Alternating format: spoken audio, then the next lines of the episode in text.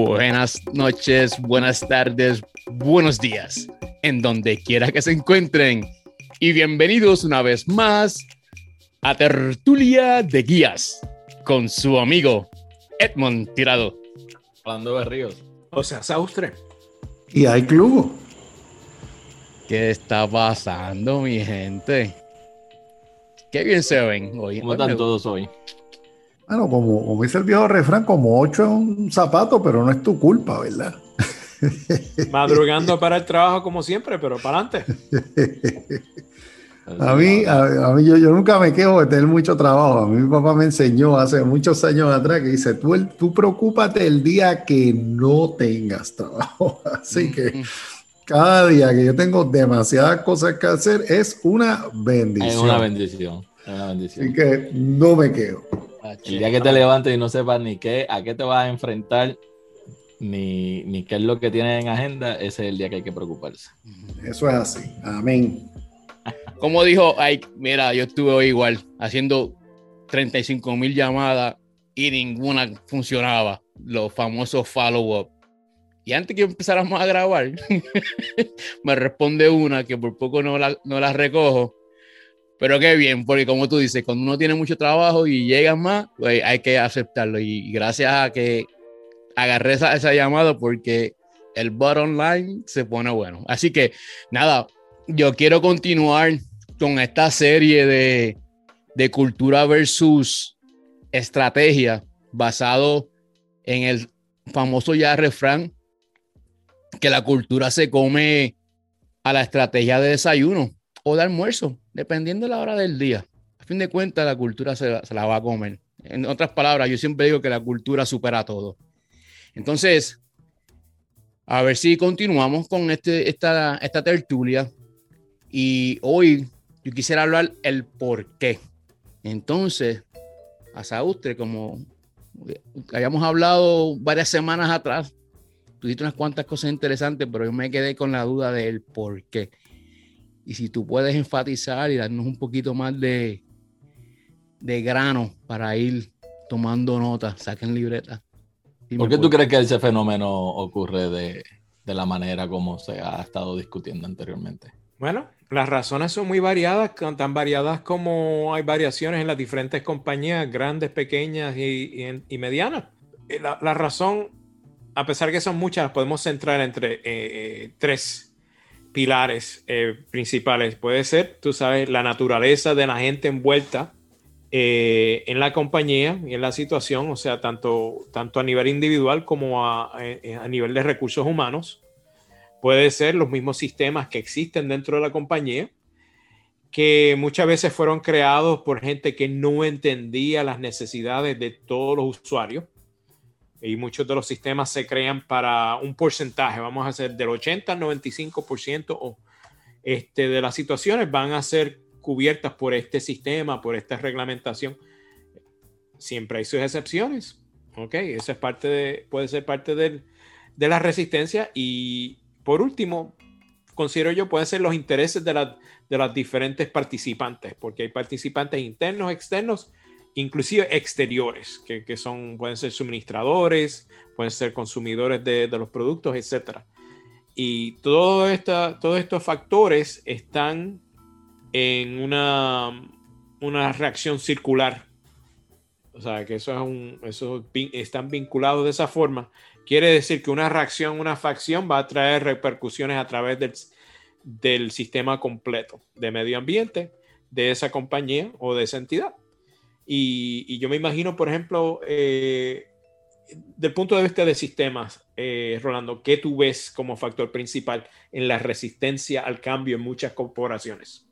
Pero hay varios, eh, eh como tú dices, el sistema está, según está diseñado, está influenciado por ambos, de acuerdo a, lo, a las destrezas y al conocimiento de los recursos humanos que, que tú tengas en la organización, pero también está adaptado de acuerdo a los diferentes intereses de todos los participantes, entiéndase el mismo personal que está a cargo de llevar a cabo las actividades, está influenciado por los intereses de los clientes. Hay unos clientes que tienen unos intereses muy arraigados adentro de la organización, especialmente esos clientes que son los que más, te, más negocios te están eh, proveyendo, pero también están los intereses de los suplidores y de las personas que están a cargo, lo que vendría siendo el liderato, ¿no? Que están a cargo de la, de, la ejecución. Así que todas esas cosas, todos esos componentes tienen una influencia bien, bien grande sobre el diseño del sistema y cómo es que se va a operar. Un buen sistema puede ser diseñado, pero todo va a depender de cuál es la motivación de cada una de esas partes de lo que eh, se conocen todas las personas que, que tienen eh, un interés o una participación directa para ejecutar el negocio. Ay, tú que bregas con la gente todo el tiempo de motivación, ¿qué tú ves desde tu punto de vista de, eh, a, diario, según los problemas entran a tu, a tu práctica? Sí, yo, yo, estaba escuchando a, a, Rolando hablar y me dio un poquito de PTSD cuando lo escuchaba hablar, porque yo he estado en organizaciones que ciertamente los clientes de la organización influencian mucho cómo es la cultura. Eh, en la industria de servicios eso pasa mucho, ¿verdad? Este, yo que vengo de la industria de servicios, Rolando que en la industria de servicios, bueno, todos aquí venimos de una manera u otra de la industria de servicios. ¿Sabes? Cuando las exigencias de la clientela a veces son, son, son de cierta manera, ¿verdad?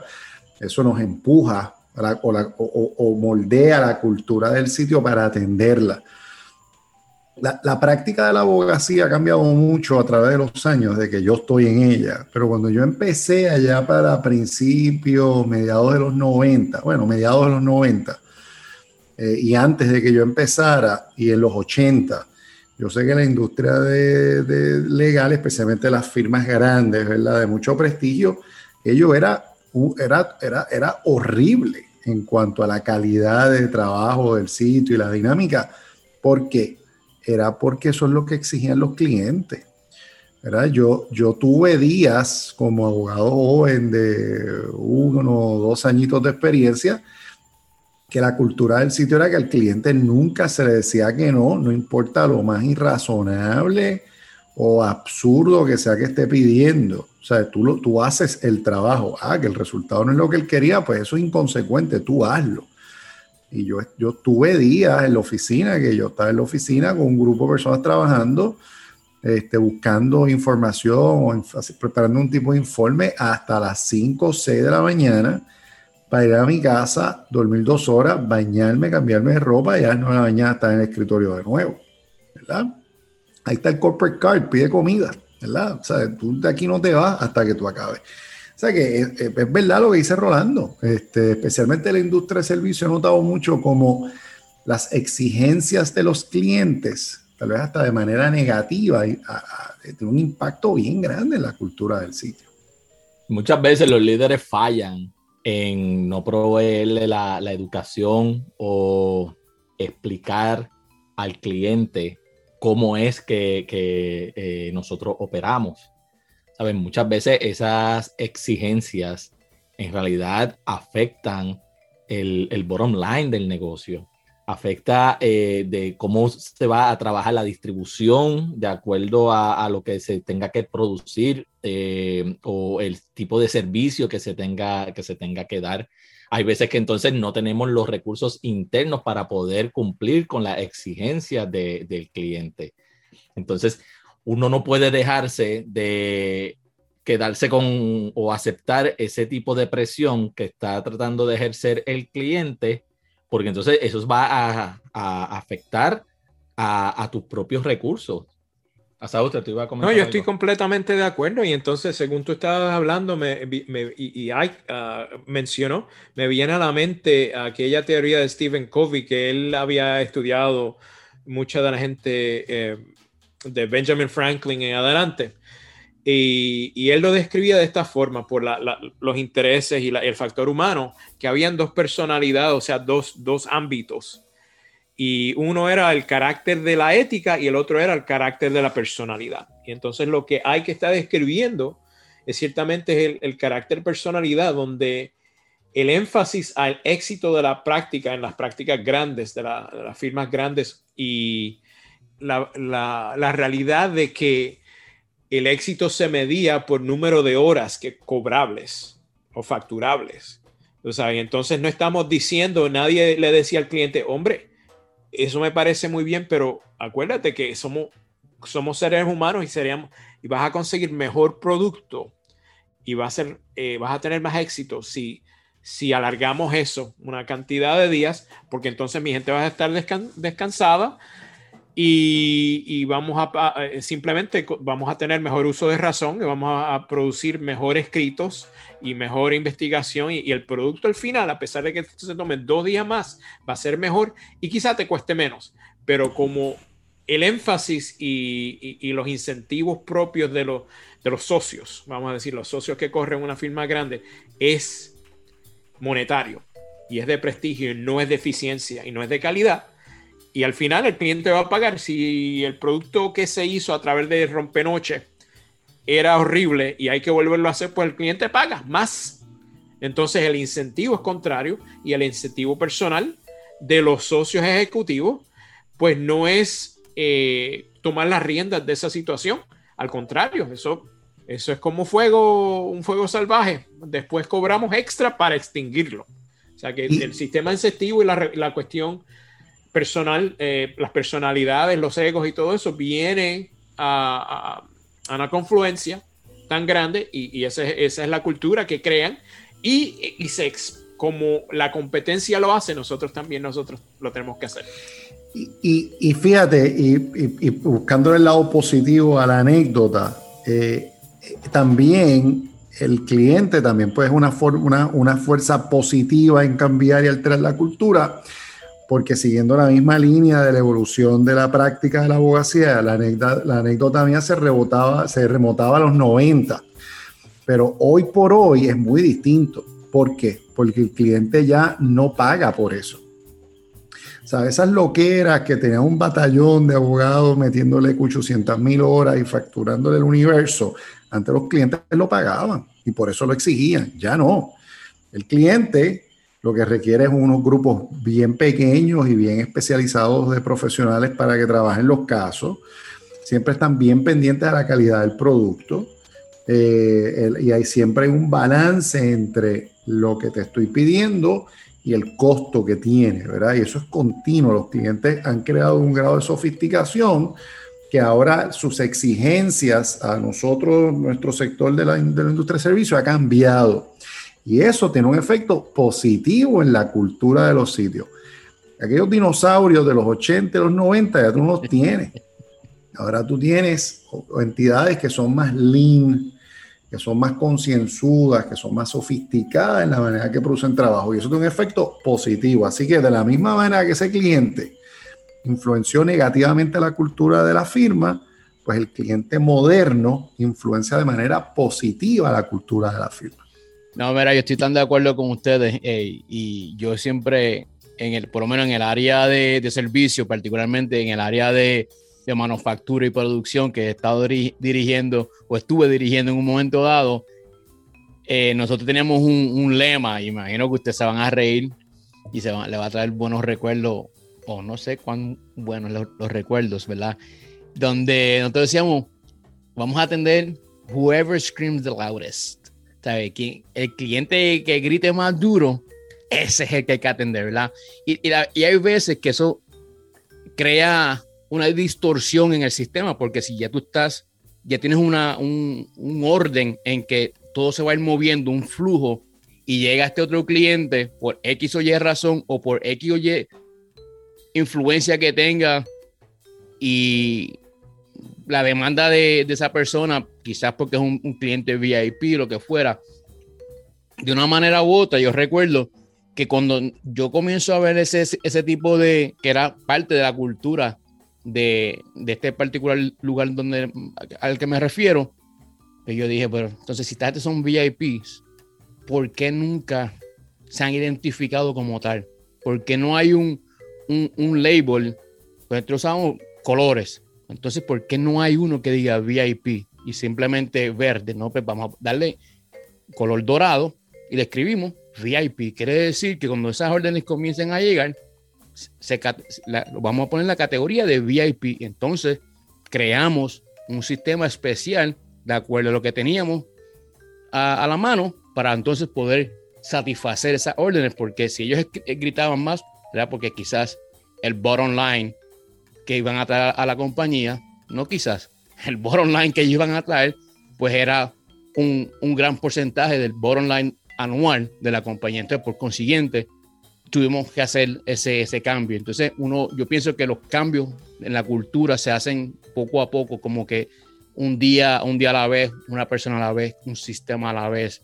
Entonces, todo tiene que ver también, yo sé que, no sé si lo hablamos ahora o fuera, fuera del aire, donde los recursos humanos es lo más importante, donde para poder ir encajonando este tipo de, de personal que va llegando a, nuestra, a nuestras áreas de trabajo, entonces acoplarlos al, sistema o a la cultura en el que esté el momento. ¿Qué me dices a usted? Bueno, en ese sentido tú tienes la razón porque según estabas hablando estoy pensando dos cosas. Eh, primero, a nivel de recursos humanos hay que tener mucho cuidado de que la persona que, que, están entrevistando y, y, los que eventualmente se convierten en gerentes ejecutivos no contraten y promuevan a gente porque les agrada, porque son amigos. Eso, eh, eso es muy, muy peligroso porque entonces tú estás creando una polaridad de gente en vez, en vez de una diversidad. Y en el, y en el otro sentido, eh, a nivel individual, muchas veces yo me imagino que por lo que describe, sobre todo siendo de operaciones, es obvio, inmediatamente que poner colores, le quieres poner clasificaciones obvias para que todos los empleados tengan la misma información. Pero los empleados a nivel individual, muchas veces cuando las condiciones, y las condiciones siempre cambian, siempre hay cambios. ¿Qué sucede? Que nosotros en operaciones, nosotros queremos hacer el mismo proceso por siempre ya que lo perfeccionamos hoy, queremos ese, proceso está perfecto, no lo toques, no lo muevas, ya yo lo tengo perfeccionado, no, no cambies nada. Los empleados también, chiqui chico, ¿por qué tú vas? Cállate, deja eso, nene, si estamos bien.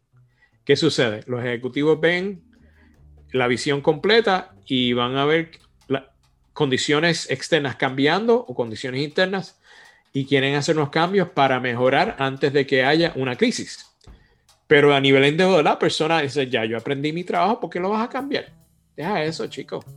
No moleste.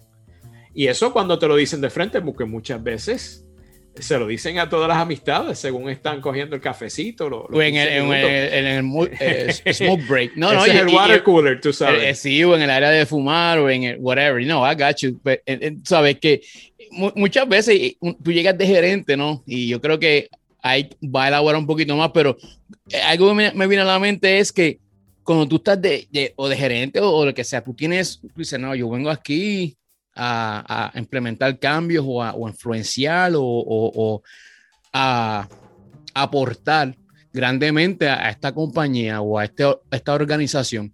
Entonces, no nos damos cuenta de que lo que estamos, no, esto es lo que es, por ejemplo, la gente viene y dice, vamos a ver, por ejemplo, dice, esto es lo que yo voy a hacer, ¿verdad? Eh, yo, hay, un, hay un dicho, ¿verdad? De, de, lo puedo traducir del inglés al español, que dice, no le digas a tu equipo lo que vas a hacer, porque eso viene siendo la visión. En cambio, hay que decirle al equipo, o en cambio, vamos a hacer lo que hay que hacer. O sea, que en otras palabras, vamos a actuar con nuestras propias acciones, porque como dice un, un proverbio yoruba, ¿no? Que la, la acción y, la, y, la palabra deben ir de la mano. Cuando tú llegas, tú quieres devorarte el mundo y tú vas viendo que lo que tú estás presentando realmente no, no es lo que ya la cultura está acostumbrada. Entonces tienes que ir poco a poco ajustándote mientras vas aprendiendo de esa, de esa nueva cultura en la que te estás eh, em, sumergiendo. Y, y, realmente es algo que, que no cambia, o sea, eso no se puede hacer ese cambio de la noche a la mañana, ¿no? Pero siempre y cuando tú lo estés alineado a cuál es la estrategia. Exacto. Claro, porque la, la, estrategia es lo que te sirve a ti como ese, ese norte verdadero, que es, o sea, el, la estrategia es el compás para dirigirte hacia el norte, hacia dónde es que quiere ir la, la organización.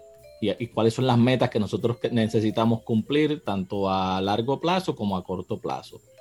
Entonces, eso que tú vayas a, e, e, esa nueva cultura que tú vayas a, generar o que tú quieres crear dentro de la organización para asegurarte de que vas a llegar según está establecido en el plan estratégico, ese ahí donde está el desafío y ahí donde tienes que estar alineado cuáles son los intereses tanto de el cliente, tus suplidores y el staff tuyo interno.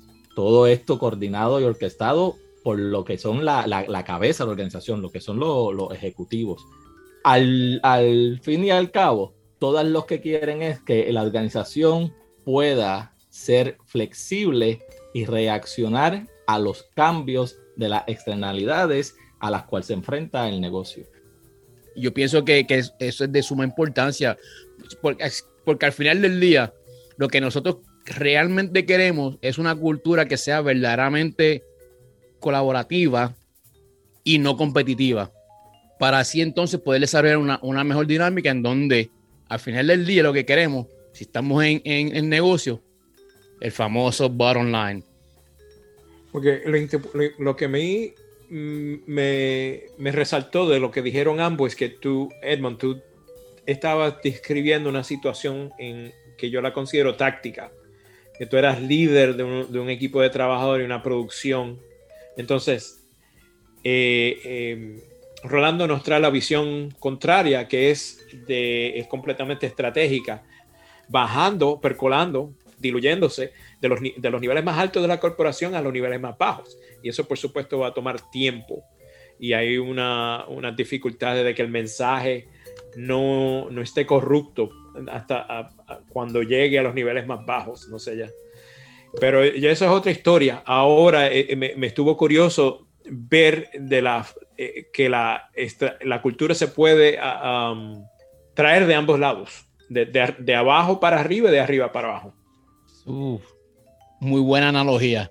Yo creo que eso es tremendo, por falta de, buen español, un tremendo segue para aquí lo que hoy hemos discutido, resumen, lo que va a crear o determinar esa cultura va a ser el personal, los sistemas y los intereses dentro de la organización. Así que yo pienso ya que podemos continuar la próxima semana. Y si lo que hemos hablado aquí en el día de hoy le añade, le agrega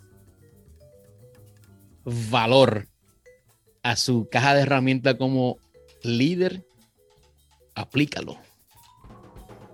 Si lo aplicaste o te has dado cuenta que tienes que cambiar, cámbialo.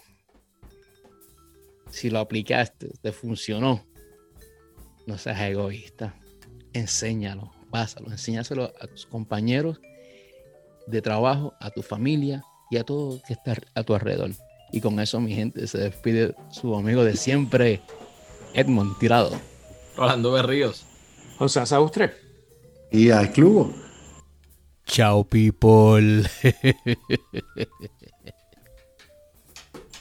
Escúchalo un poquito.